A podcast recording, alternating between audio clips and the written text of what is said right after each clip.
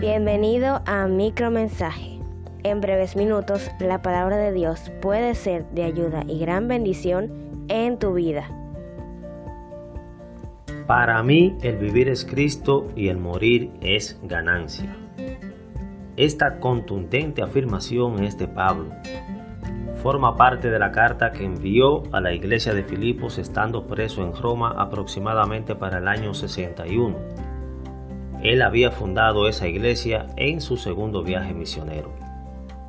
Fue escrita con dos propósitos.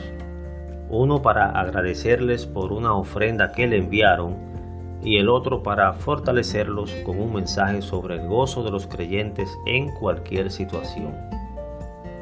Aborda el tema del gozo cristiano desde la perspectiva de el sufrimiento, el servicio, la fe y el gozo en compartir. A lo largo de esta carta podemos leer expresiones como rogando con gozo, completad mi gozo, gozaos en el Señor, gozo y corona mía, regocijaos en el Señor siempre, entre otras. Para cualquier ser humano lo normal es que el sufrimiento produzca tristeza para quien lo padece. En el caso de Pablo, y la enseñanza es que sea así para todos los creyentes, las dificultades no afectaron la alegría que debe sentir un convertido a Cristo. Pablo fue llamado por el Señor Jesucristo a ser apóstol a los gentiles, pero llevar a cabo esa tarea no le fue tan fácil. Tuvo que enfrentar varias veces el peligro de ser asesinado. También hubo conspiraciones contra él, y no solamente tuvo riesgo de morir en manos de sus contrarios, sino que en una ocasión fue dado por muerto luego de ser apedreado y arrastrado fuera de una ciudad que visitaba. Cuando fue apresado y remitido a Roma para ser enjuiciado por César, en dicho viaje la embarcación naufragó luego de pasar 14 días bajo fuertes vientos huracanados habiendo perdido las esperanzas de sobrevivir durante la tempestad, le fue enviado un ángel del Señor para animarlo, asegurando que su viaje prosperaría y que ninguna persona de las 276 a bordo iba a morir y así ocurrió. Se calcula por las referencias bíblicas que Pablo permaneció preso al menos dos años en Roma. Bajo este resumen contextual, él escribe la carta a los filipenses y encontramos además de la enseñanza sobre el gozo cristiano, la super frase conocida por todos los creyentes, para mí el vivir es Cristo y el morir es ganancia. Entonces, conociendo esto, resulta menos difícil entender por qué tuvo tal grado de convicción Haber tenido ese nivel de exposición al peligro y a la muerte en el cumplimiento de su llamado y tener éxito es sin duda alguna satisfactorio. Pero no se puede confundir la satisfacción personal con la fe necesaria para vivir bajo la esperanza de una vida mejor, no importando si se tiene que sacrificar la vida propia por causa de Cristo. Es lo que él dice en el versículo 20 que precede al anterior que leímos ahora también será magnificado Cristo en mi cuerpo, o por vida o por muerte, porque para mí el vivir es Cristo y el morir es ganancia. Filipenses capítulo 1 versículos 20 y 21.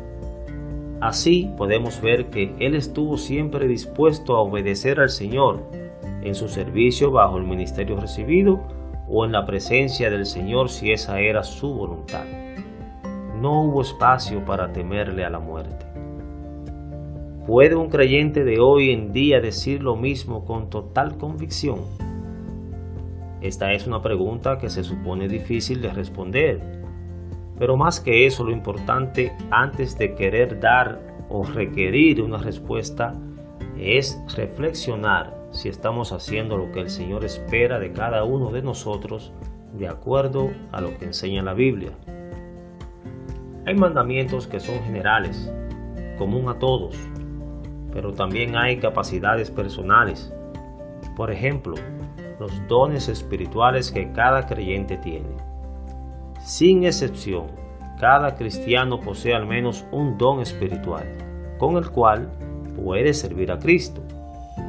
Poner en ejercicio esos dones es el primer ministerio que el creyente tiene y para ello no necesariamente tiene que estar sujeto a la voluntad de terceros.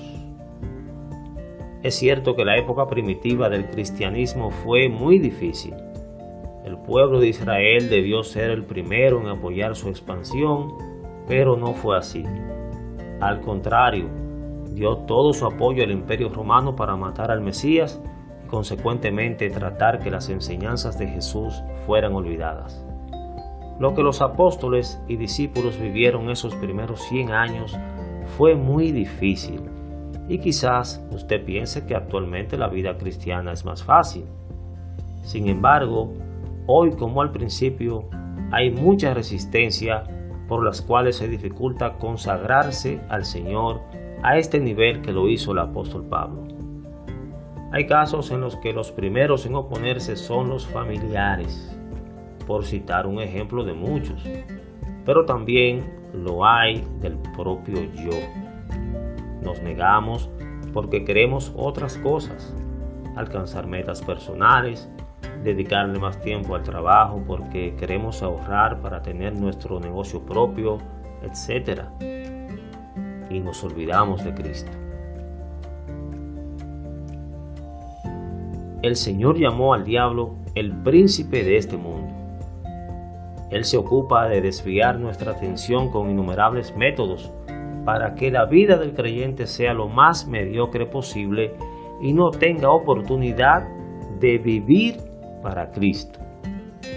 En esto debemos pensar. Si necesita saber más acerca de esto, escríbanos al correo electrónico micromensaje.hotmail.com y con ayuda de Dios le contestaremos.